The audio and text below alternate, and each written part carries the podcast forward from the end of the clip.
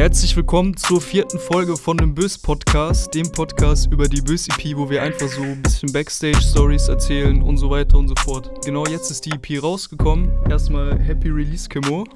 Korrekt, Dankeschön, Dankeschön.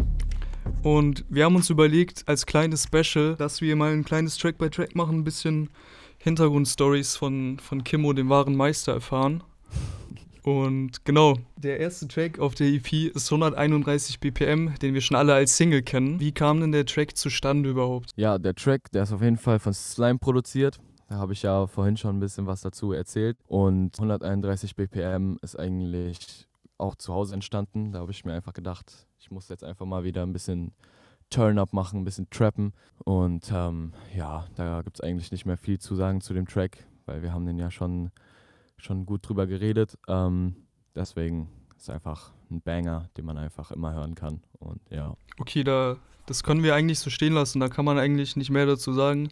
Wir kennen den Track alle, haben ihn alle bei uns in der Bibliothek gespeichert im besten Fall. Das hoffe ich doch. Und Genau,